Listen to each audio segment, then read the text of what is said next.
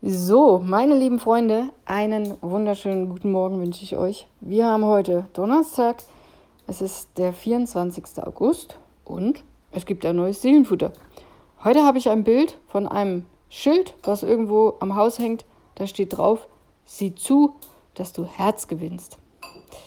Und was mir dazu spontan eingefallen ist, ist natürlich Matthäus 22, Vers 39.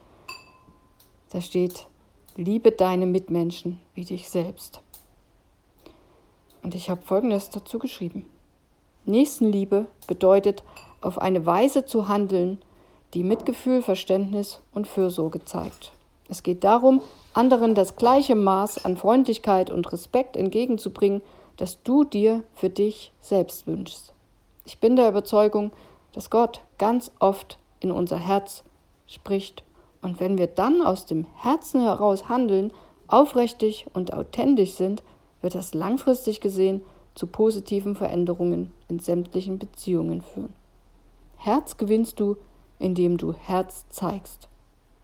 Natürlich wird es Herausforderungen geben, aber die Art und Weise, wie du mit diesen Herausforderungen umgehst, kann den Unterschied machen. Wenn du aus einer liebevollen und respektvollen Einstellung heraus handelst, wirst du Konflikte besser bewältigen und Beziehungen können sich trotz und gerade in schwierigen Zeiten intensivieren. Nächstenliebe sehe ich als eine bewusste Entscheidung und Lebensweise, die langfristig zu positiver Veränderung führen kann.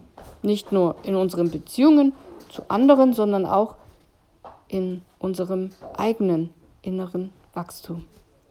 Also, ich wünsche dir viel Freude und auch viele Freunde beim Wachsen.